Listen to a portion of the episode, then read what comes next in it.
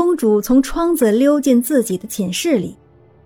魔法师正要转头回去的时候，旅伴一把抓住了他的黑胡子，用剑把他那丑陋的脑袋齐肩砍下。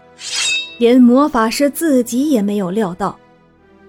旅伴把他的尸体扔到海里喂鱼，把他的脑袋放在水里浸了一下，用绸子手绢包好，把他带回到旅店里。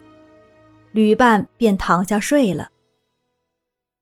第二天早晨，他把手绢包交给约翰内斯，说在公主问他想什么以前，他绝对不能把手绢打开。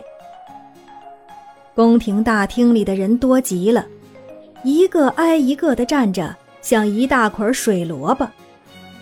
内阁成员都坐在有软垫子的椅子上。老国王穿上了新衣，金冠和王杖都擦得亮晶晶，看上去极为神气。可是公主却面色苍白，穿着一身漆黑的衣服，就像要去参加葬礼似的。她问约翰内斯。我想的是什么？他解开了手绢当他看见魔法师那丑极了的脑袋时，被吓了一大跳。所有在场的人也都吓得要死，因为太可怕了。但是公主像一尊石像一样坐在那里，一个字都说不出来。最后，她站了起来，把手伸给约翰内斯，因为她猜对了。他目不斜视的深深叹息着说：“ 啊，你现在成了我的夫君了。我们今晚便举行婚礼。”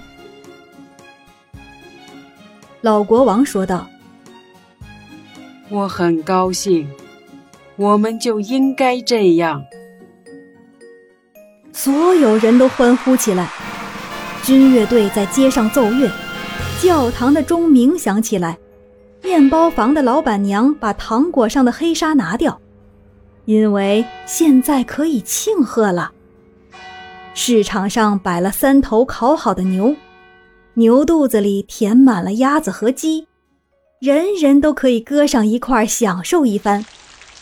喷泉喷出的是最纯美的葡萄酒，要是有人花一个铜子儿去面包房买一个面包圈儿。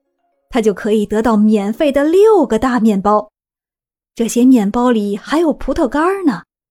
晚上，全城灯火通明，士兵们放响了礼炮，孩子们放着鞭炮，宫廷里举行着欢宴，大家又吃又喝，互相碰杯欢跳。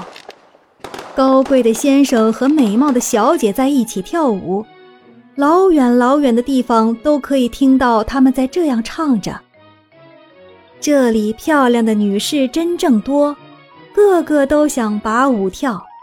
他们想要古乐进行曲，美貌的姑娘旋转吧，跳吧跳吧，踢踏的跳，跳的鞋子把跟儿掉。